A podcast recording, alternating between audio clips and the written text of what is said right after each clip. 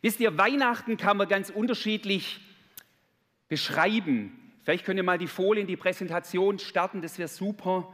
Und eines davon ist, Weihnachten bedeutet davon, Licht durchbricht die Dunkelheit.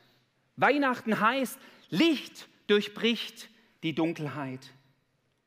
Wir haben es gehört bei Hannah, Dunkelheit steht, ist ein Bild, Dunkelheit steht für alles, was so lebensfeindlich ist, was unser Leben eher einengen möchte. Und Licht steht für was? Für Entfaltung, für Leben. Licht. Keine Pflanze, oder ich kenne keine, aber ich bin jetzt auch nicht der Pflanzenexperte, weiß nicht, ob, Pflanze, ob eine Pflanze, die ausschließlich in der Dunkelheit ist, wirklich wachsen kann. Man braucht Licht fürs Leben. Hannah hat da unterschiedliche Aspekte im ersten Teil beschrieben, was Dunkelheit auch ausmacht. Ja, es gibt sie, die verschiedenen Aspekte. Und auch wenn Heiligabend, und es soll heute Freude sein, Zuversicht, Hoffnung. Und trotzdem Heiligabend heißt eben auch, wir deckeln nicht einfach auch die Herausforderungen unseres Lebens zu. Genau da kam ja Jesus hinein. Wir haben vorher ein wunderbares Musical gehabt von der, von, von der Jungschar-Kinder im ersten Familie oder im Familiengottesdienst um 15 Uhr. Und da hieß es, dass Jesus geboren worden ist in einem stinkenden Stall, wo es hieß, da stinkt's, da stinkt's, da stinkt's. Und genau das ist ein Bild.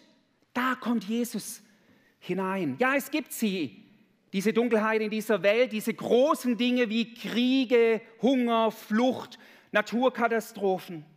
Aber dann gibt es ja auch die ganz persönlichen Dinge, unsere ureigenen Dinge, mit denen wir zu kämpfen haben, einer vielleicht mehr wie, wie der andere, wo man mit Krankheit, mit finanzieller Not, mit Beziehungsstress zu tun hat. Vielleicht eben auch, und das hat Hannah auch beschrieben, so ein Stück weit auch mal Phasen von Gottesferne. Ich weiß, da sitzen viele Leute, die leben mit Gott und haben eine Beziehung zu ihm, aber vielleicht habt ihr das auch schon mal erlebt. Phasen, und das ist auch ein Aspekt von ein Stück weit Dunkelheit und sagt, Gott, wo bist du? Ich brauche mal wieder eine Begegnung mit dir, eine echte Begegnung mit dir. Und dann gibt sie auch, die andere Dunkelheit noch ganz tief in uns drin, wie einfach Resignation, wie Unruhe, wie ein Getriebensein, aber auch Ohnmacht, Angst und tiefe Traurigkeit. Ich hatte vor zwei Tagen ein Gespräch mit einem, mit einem Mann, dessen Frau jetzt ganz plötzlich verstorben ist. Da ist am 27. die Beerdigung, wo plötzlich Traurigkeit hereinbricht. Oder vielleicht auch Selbstanklage, das kann auch so etwas sein. Eine gewisse wo man mit sich selber nicht im Reinen ist. Dunkelheit hat so viele Facetten und es ist doch so, wir haben Sehnsucht nach Leben und deshalb auch Sehnsucht nach Licht, in diesem Bild zu bleiben. Und ich glaube, wir alle tragen diese Sehnsucht in uns und es ist gut und Gott hat diese Sehnsucht nach Leben in uns hineingelegt. Er will, dass niemand von uns nur existiert, sondern wirklich, wirklich, wirklich lebt. Diese Sehnsucht hatten auch die Menschen, die vor 2700 Jahre, also circa 700 Jahre vor der Geburt Jesu gelebt haben. Diese Sehnsucht hatten sie auch, dass endlich Licht kommt. Sie durchlebten eine harte Zeit, eine Zeit von Dunkelheit, von Hoffnungslosigkeit. Sie waren bedrängt von Feinden, hatten Angst, es war Hungersnot. Und mitten da hinein sendet Gott seinen Propheten und sagt folgendes. Jesaja 9, Vers 1. Jesaja war ein Prophet, ein Bote Gottes, den Gott geschickt hat, und die Umstände sind dunkel. Und hier sagt der Prophet, das Volk, das im Dunkeln lebt, sieht ein großes Licht. Die im Land der Finsternis wohnen, über die leuchtet ein Licht. Ist interessant. Hier heißt es, sie wohnen im Land der Finsternis. Sie wohnen da mitten drin. Ich weiß nicht, wer von euch, wer war schon mal von euch jemand im Winter in ganz Nordskandinavien. War da schon mal jemand? Manche wissen das ja, die haben zwei Monate lang Dunkelheit. Die leben im Land des Lichtes, dafür leben sie im Sommer, mal auch zwei, zwei Monate, glaube ich, ganz im Licht des Sommers, also der, der Helligkeit, aber sie leben in das, dieses Bild. Und ich weiß noch, wie vor einigen Jahren haben meine Frau und ich haben uns mal einen Krimi angeschaut Und er spielte in, diesem, in diesen zwei Monaten, wo es immer dunkel war und die Story war dunkel und die Umgebung war immer dunkel und am Schluss waren wir irgendwie auch, es hat auf unser Gemüt geschlagen, waren wir auch ein bisschen Debris. Dunkelheit um uns herum. Ihr seht es, ah genau, wenn man so ein Bild von dieser Polarnacht, also wo es dunkel ist, das ist von einer Stadt, glaube ich, in Schweden, ganz in Nordschweden. In Israel war, da, war zwar zu der Zeit, wo der Prophet es gesagt hat, keine Polarnacht, aber ihr versteht, das war eine Zeit so ähnlich, wo es, so kam sich das Volk vor, wir sitzen irgendwie nicht auf der Sonnenseite, sondern wir sitzen im Land der Finsternis. Und dann kommt dieser Ruf, dass ein Licht aufleuchten wird, ein Licht, das die Dunkelheit vertreibt. Und wir haben es gesehen, Rosi ist zwar zwar ein kleines Lichtlein, aber trotzdem sieht man das Licht. Und Licht ist immer stärker wie Finsternis. Wo Licht aufleuchtet, muss Finsternis, Dunkelheit gehen. Und dann kommt dieser wunderbare Vers und da möchte ich mit euch kurz heute Abend durchgehen in diesem Jesaja 9, 1 bis 5. Dann heißt es weiter, ihr erinnert euch noch, der Prophet sagt was, dass ihr sitzt in Dunkelheit und es kommt ein Licht. Und was passiert in den Verse 2 bis 4 ist zuerst beschrieben, was passiert, wenn das Licht kommt? Dann ist plötzlich die Beschreibung von, von dem, du vermehrst den Jubel, du machst die Freude groß. Sie freuten sich vor dir, wie man sich freut in der Ernte, wie man jauchzt beim Verteilen der Beute. Und jetzt kommt, was durch das Licht passiert. Denn das Joch ihrer Last, den Stab auf ihrer Schulter, den Stock ihres Treibers zerbrichst du wie am Tage Midians. Und jeder Stiefel, der dröhnend einherstampft und jeder Mantel in Blut gewälzt, verfällt im Brand, wird ein Fraß des Feuers. Die ein Bilderbuch. Also nicht nur einfach so ein nettes Bilderbuch, aber es ist ein Bilderbuch. Sie gebraucht wunderbare Bilder, um was eindrücklich zu beschreiben, dass das in uns was auslöst. Es soll nicht nur unser Verstand ansprechen, sondern unser Herz soll hier angesprochen werden. Da heißt es, wenn das Licht kommen wird, dann ist das Bild von, zwei Bilder, wie in der Erntezeit und wie wenn man einen Sieg davon gerungen hat und Beute verteilt. Jetzt weiß ich nicht, ob von euch noch jemand Landwirtschaft hat irgendwie oder vielleicht im Garten wenigstens ein paar im Sommer oder im Herbst ein paar Möhren erntet oder sonst irgendwas. Hey, Erntezeit in der damaligen Zeit, das war die freudigste Zeit. Endlich kann man die Früchte genießen. Und gleichzeitig aber auch das andere Bild von Beute, das ist, wenn man Sieg errungen hat, hart gekämpft hat, vielleicht manche Verluste erlitten hat, aber man hat den Sieg und verteilt jetzt die Beute. Also es ist ein Bild von Freude, von Jubel. Wenn das Licht kommt, kommt Freude in ein Leben hinein. Und dann wird hier weiter noch das beschrieben in diesem Vers. Und jetzt komme ich auch zu uns. Das ist ein Bild, das damals, glaube ich, die Leute angesprochen hat. Sie waren unterdrückt. Wir leben in einer ganz anderen Situation. Und dennoch, hier heißt es, das Joch, das, die Last, die Stab des Treibers ist zerbrochen. Wie viele Menschen, und jetzt rede ich genauso von mir, immer wieder in manchen Situationen, manche Lebensphasen, man fühlt sich getrieben von den Erwartungen anderer und Erwartungen, die man sich selber stellt und kommt nicht zur Ruhe. Da ist ein inneres Getriebensein und Unruhe und Unzufriedenheit, die sich da breit macht. Und dann kommt dieses Bild, jetzt habe ich leider keinen Stab da, zerbricht das, was dich antreibt. Und wisst ihr, was das für ein Bild ist? Freiheit. Wenn das Licht kommt, dann darfst du aufatmen. Freiheit. Und dann ist das andere krasse Bild noch von diesen Stiefeln und die Blutgetränke. Das ist fast so ein bisschen krass. Es sind keine so kleine Kinder heute Abend hier, die hier, wie hier das Bild gebraucht wird. Aber da heißt es, diese Stiefel und diese, diese in Blut gewälzte Mantel, diese werden ein Fraß des Feuers. Das ist ein Bild, das Gewalt aufhört und was einzieht? Friede. Wo das Licht kommt, ist Freiheit und Friede. Betrifft es uns Menschen im Jahr 2021? Diese Botschaft 2700 Jahre alt? Wo sehnst du dich nach Freiheit, nach Friede? Und dann ist die Frage, und da ist noch der, der, der letzte Vers da drin, oder letzten zwei Verse.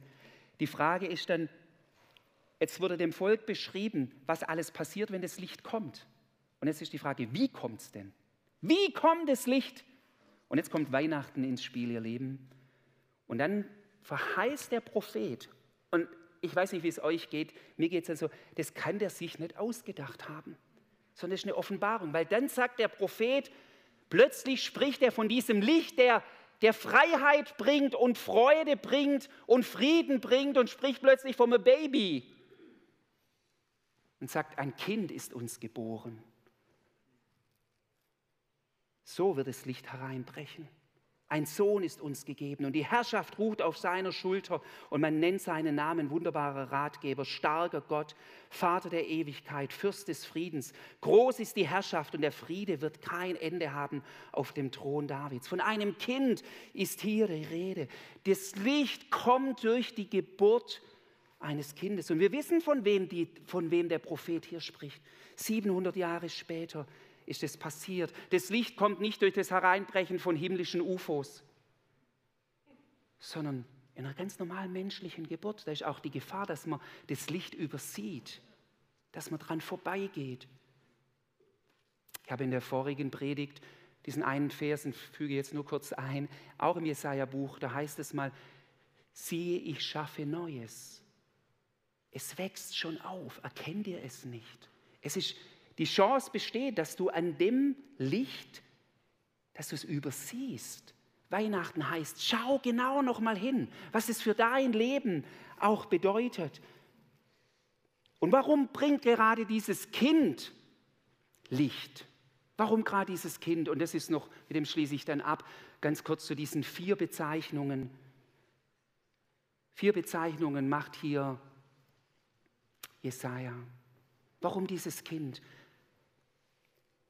wunderbarer Ratgeber. Licht kommt durch den, der dir eine neue Sicht gibt auf dein Leben, der dein Denken verändert. Ratgeber kann man sagen, wunderbarer, derjenige, der Weisheit hat, der nochmal eine andere Sicht dir vermittelt. Wo braucht dein Denken und wo ist mein Denken manchmal so irgendwie in einer Sackgasse? Wo brauchen wir Licht in, zuerst mal in unserem neuen Denken über uns selbst, übers Leben? Dieser Jesus, wenn du dich mit ihm beschäftigst, auf dich, auf ihn einlässt, da kommt neues Denken rein, neue Gedanken, Licht durch neues Denken. Geht es nicht weiter? Ich meine, ah doch, halt, jetzt bin ich zu weit. Starker Gott ist hier die Bezeichnung. Dieses Kind wird als starker Gott bezeichnet, nicht nur irgendein Gott, sondern der starke Gott, der, der das Licht geschaffen hat. In der Schöpfungsgeschichte heißt es, er sprach zuerst, es werde Licht. Der von dem Licht, der selber Licht ist, dieser starke Gott, in diesem Kind ist, der, ist die ganze Power des Himmels. Starker Gott. Und er ist es, der letztendlich regiert. Was war bis Jesus die stärkste Kraft im Universum? Oder, na, Stimmt vielleicht nicht ganz, weil das, Gott war schon immer da, aber erlebbar für die Menschen oft so. Das war letztendlich der Tod. Der Tod war, dann war, der, der Tod hatte die stärkste Kraft. Wir feiern heute Weihnachten, aber in ein paar Monaten feiern wir wieder Auferstehung und Ostern. Starker Gott, der sogar Licht, indem er sogar den Tod überwindet. Licht durch seine Stärke. Dann noch Ganz kurz, Vater der Ewigkeit. Oh, da könnte man so viel drüber sagen. Licht kommt durch, und ihr Mütter, jetzt, ich erkläre es gleich kurz, Licht kommt durch Vaterschaft und auch durch Mutterschaft. Aber in dem, in dem Bild zu bleiben, in der damaligen Zeit hat ein Vater dem Kind den Namen gegeben. Das war in der damaligen Zeit so. Und es war nicht nur einfach, hallo, jetzt heißt du so und so und so, sondern er gab den Namen und gab ihm Identität. Wer bist du? Licht durch das, dass Gott dir Würde gibt und dich als sein Kind bezeichnet. So viel Dunkelheit ist in Herz, in Seelen von Herzen und das wissen jeder, der und ich auch zum Teil, wenn man mit Menschen auch in seelsorgliche Gespräche ist, weil Menschen über Menschen etwas ausgesprochen haben und das sich in ihrer Identität festgemacht hat. Vaterschaft Gottes, Vater der Ewigkeit, Licht durch das, dass Gott dir Würde sagt und du sagst, und er sagt, du bist geliebter Sohn und geliebte Tochter. Vater der Ewigkeit. So kommt Licht hinein und dann das letzte auch, Fürst des Friedens. Licht kommt durch Frieden. Licht kommt durch Frieden, durch Versöhnung. Wir leben in einer Zeit, wo viel unversöhnt ist. In Beziehungen, durch unterschiedliche Sichtweisen. Ich will da gar nicht tiefer drauf eingehen. Dieses Kind in der Krippe schafft Versöhnung. Licht durch Versöhnung. Licht kommt, wo Menschen sich mit ihrer Biografie versöhnen. Hast du Frieden? Das war das Kind in der Krippe, der Frieden hineinbringt in deine Biografie. Dort, wo Dinge sind in deiner Biografie, wo du sagst, das fällt mir schwer anzunehmen oder auch ein Stück weit loszulassen. Oder wo du selber falsche Entscheidungen getroffen hast, das wirklich in die Versöhnung zu bringen. Er starb später am Kreuz und sagte, es ist vollbracht und ich schenke euch Versöhnung. Licht kommt, wo Menschen sich mit ihrer Biografie, mit ihren Mitmenschen und letztendlich mit Gott versöhnen. 30 Jahre nach seiner Geburt nimmt Jesus diesen Gedanken aus Jesaja 9 auf, indem er sagt: Ich bin das Licht der Welt. Wer mir nachfolgt, der wird nicht in der Finsternis bleiben, sondern das Licht des Lebens haben. Aus Angst, aus Enge, aus Bedrängnis, aus Unfrieden. Hier sagt Jesus, komm mal raus aus dieser Dunkelheit. Komm in mein Licht, tritt hinein in mein Licht. Er bietet es letztendlich jedem an. Und egal, ob du mit ihm lebst oder bisher noch keine Beziehung zu ihm hast, es ist für jeden Einzelnen, dass du seine Hand ergreifst und der dich in dieses Licht hineinholst. Man sagt ja so oft im Umgang oder im Spruch manchmal, es gibt ein Licht am Ende des Tunnels. Ich hatte in der Vorbereitung der Gedanke, es gibt nicht erst ein Licht am Ende des Tunnels, sondern schon ein Licht im Tunnel. Und dieses Licht hat sogar die Kraft, einen Tunnel zu sprengen. Weihnachten heißt, es gibt ein Licht in deinem Tunnel und dieses Licht hat sogar die Kraft, deinen Tunnel zu sprengen. Jetzt habe ich manches darüber geredet, über Jesus Sehnsucht, dir sein Licht zu schenken. Und jetzt möchte ich noch einen Mann nach vorne bitten, der in diesem Jahr Dunkelheit erlebt hat. Und den habe ich gestern spontan angefragt und gesagt, könntest du dir vorstellen, kurz zu erzählen, das, was ich jetzt, was in Jesaja 9 steht, dass es nicht nur frommes Floskel ist und irgendwie, ja, ja, nett geschrieben, der wunderbare Ratgeber, Friedefürst, ein großes Licht scheint in der Dunkelheit, das, was jetzt der Pastor hier oben erzählt hat, sondern dass das Realität ist. Heißt mit mir willkommen Walter Born. Walter, komm mal nach vorne.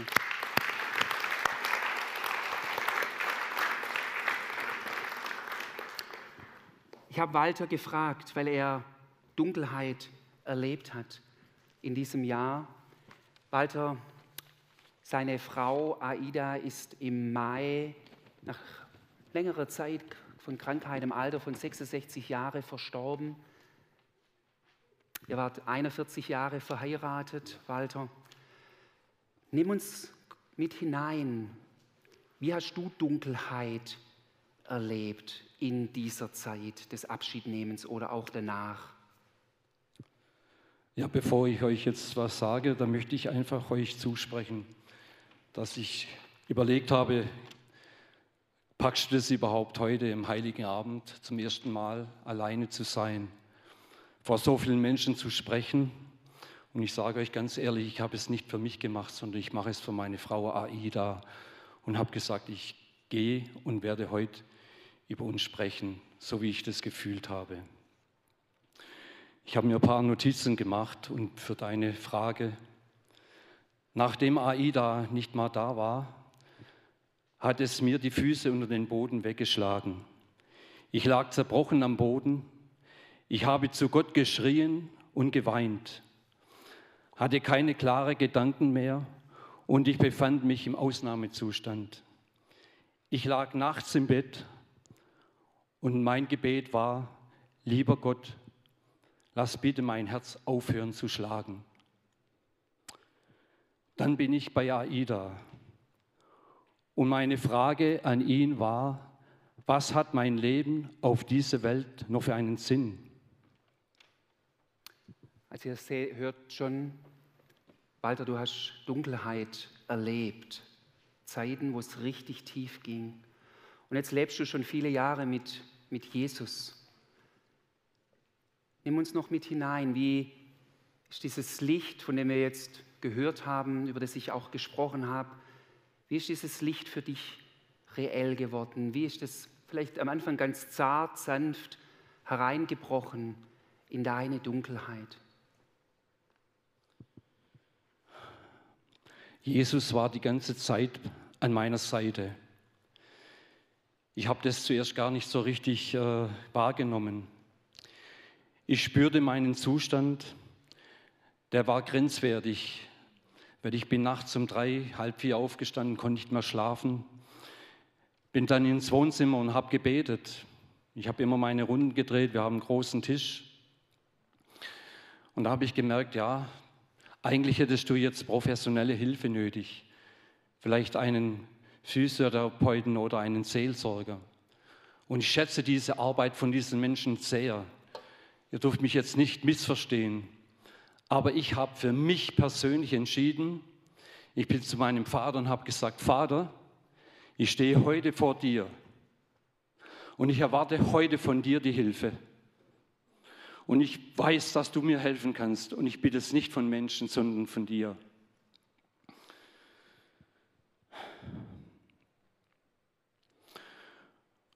Und ich habe dann gemerkt, das ging dann über Tage, Wochen, Monate und es war ein Wechselspiel meiner Gefühle. Und dann ist etwas passiert. Mein erster starker Eindruck war, ganz am Anfang, da kam ich, bekam ich einen Zuspruch von Gott. Und in meinem Herzen sagte er zu mir, was suchst du die Lebenden bei den Toten? Ich bin so erschrocken, ich habe zuerst gedacht, ich habe es jetzt richtig verstanden. Was suchst du die Lebenden bei den Toten? Und in diesem Moment hat er etwas gemacht, und zwar diese, dieser Abschiedsschmerz, der mich so in die Knie gezwungen hat, hat er gebrochen in einem Augenblick, ohne irgendetwas dazu zu tun. Dieser starke Schmerz war komplett weg. Und der größte Durchbruch von aller Dunkelheit, von allen Anklagen, von allem dem, was ich ihn gefragt habe, wozu hast du mir das Liebste weggenommen? Das war in einem Moment, da kam einer von meinen Söhnen zu mir, nach Tagen, Wochen, ich kann es euch nicht mehr genau sagen, und sagte, du Papa, ich muss dir was sagen.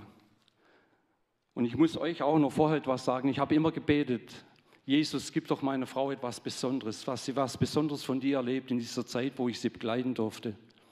Und in dieser Zeit, wo ich das gebetet habe, kommt dann mein Sohn zu mir und sagt, Papa, kurz bevor die Mama verstorben ist, hat sie einen Traum gehabt. Und ich sage, was hat sie denn geträumt? Und er sagt, weißt du, Jesus stand vor ihr und hat sie verliebt angeschaut. Ich habe natürlich gleich gemeint, ah, ich glaube, du hast das nicht verstanden, liebevoll. Nein, sagt der Papa, verliebt hat er sie angeschaut.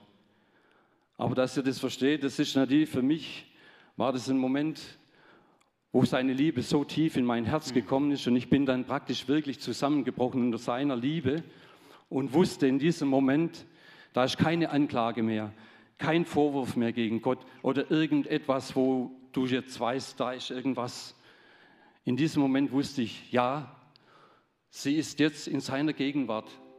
Und in dieser Liebe, wo sie jetzt sein darf, möchte ich euch allen zusprechen, diese Hoffnung kann uns niemand nehmen. Halleluja. Niemand.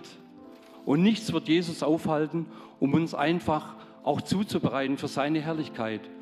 Und dass wir uns alle einmal wiedersehen werden im Himmel. Danke. Amen. Vielen Dank. Selbst nicht kurz ich möchte, ich möchte noch gerne mit uns beten. Lasst uns aufstehen. Seid auch ihr im Livestream. Schließt die Augen. Gott ist da, er ist Realität. Wir haben das jetzt bei Walter gehört.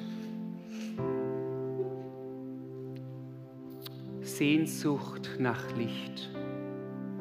Und ich danke dir so sehr, dass du, Jesus, Realität bist. Ich danke dir für das Zeugnis von Walter.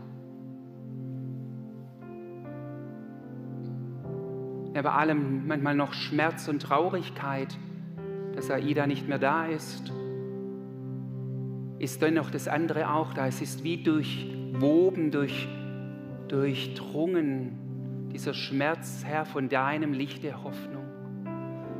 Und du hast dich so mit deinem Licht Walter offenbart, wie er es für sich erfahren musste oder wie er es für sich gebraucht hat. Und es kann für jeden Einzelnen von uns hier, Herr, vielleicht auch wieder ganz anders sein. Vielleicht brauchst du was ganz anderes oder eine andere Berührung, ein anderes Bild, eine andere Begegnung. Unser Gott zündet sein Licht individuell an, für jeden Einzelnen.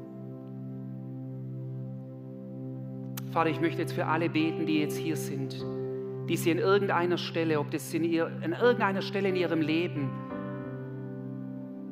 in inneren Kämpfen, in äußeren Kämpfen, in Beziehungen, die schwer sind, in was auch immer, Herr, die einfach Sehnsucht nach Licht haben. Ich möchte dich einladen, wisst ihr, wie erfährt man das Licht? Im Grunde genommen ist es einfach nur, sein Herz zu öffnen, ein Gebet zu sprechen. Gebet ist nichts Kompliziertes, sondern einfach sagen, Jesus, ich brauche dein Licht in der und der Situation und in der und der Sache. Ich will euch ganz kurz allein lassen, ganz kurzen Augenblick, heute an diesem Heiligabend, dass du vielleicht eine Sache benennst, ganz konkret eine Sache, wo du sagst, das sehne ich mich nach Licht. Halleluja. Sprich es aus.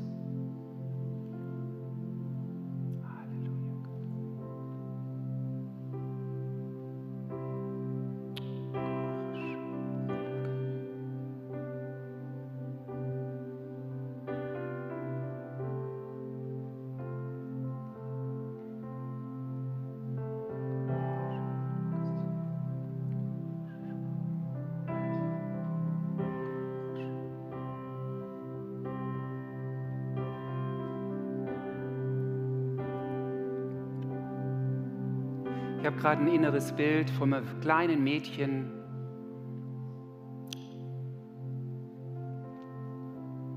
deren anderen Kinder immer Spielsachen weggenommen haben. Und niemand hat dich beschützt oder dir, dich unterstützt. Du musstest immer alleine kämpfen. Und hast das Gefühl gehabt, ich ziehe immer den Kürzeren. Ich will dir zusprechen, Jesus ist Licht, sieh dich. Und wenn sich das durchgezogen hat, durch dein ganzes Leben hindurch, ich ziehe immer den Kürzeren, dann ist heute Abend ein Abend, wo das Licht des lebendigen Gottes kommt und sagt, hey, du ziehst nicht den Kürzeren, bei mir nicht. Ich gebe dir, was du brauchst. Bei mir ist die Fülle, bei mir ist Leben. Vater, und so segne ich uns einfach, Herr. Bete um deine, nein, wir erleben es, dürfen es jetzt erleben in diesem Moment. Ich segne auch euch zu Hause, in diesem Moment. Es ist ein heiliger Moment. Wir haben das zwar jetzt nicht auf dem Programm, das Lied, aber es fällt mir gerade wieder ein. Stille Nacht, heilige Nacht. Ja, es ist ein heiliger Moment. Jetzt deine Freiheit und deinen Frieden und neue Hoffnung und Freude zu erleben. Seid da drin gesegnet. Gott hört eure Gebete. Das, was er gerade ausgesprochen hat, es bleibt nicht an der Decke hängen. Gott hört es.